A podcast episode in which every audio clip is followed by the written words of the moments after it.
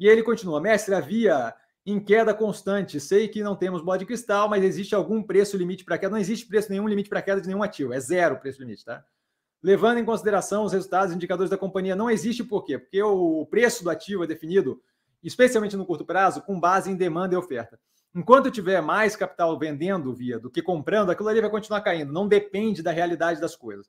Tá? A gente viu o Ocean, é, OGXP3, a OGX, a antiga petroleira do, do Wake, subir 1.700% antes da galera perceber que não tinha fundamentação aquilo ali e derreter e violentamente cair basicamente um real.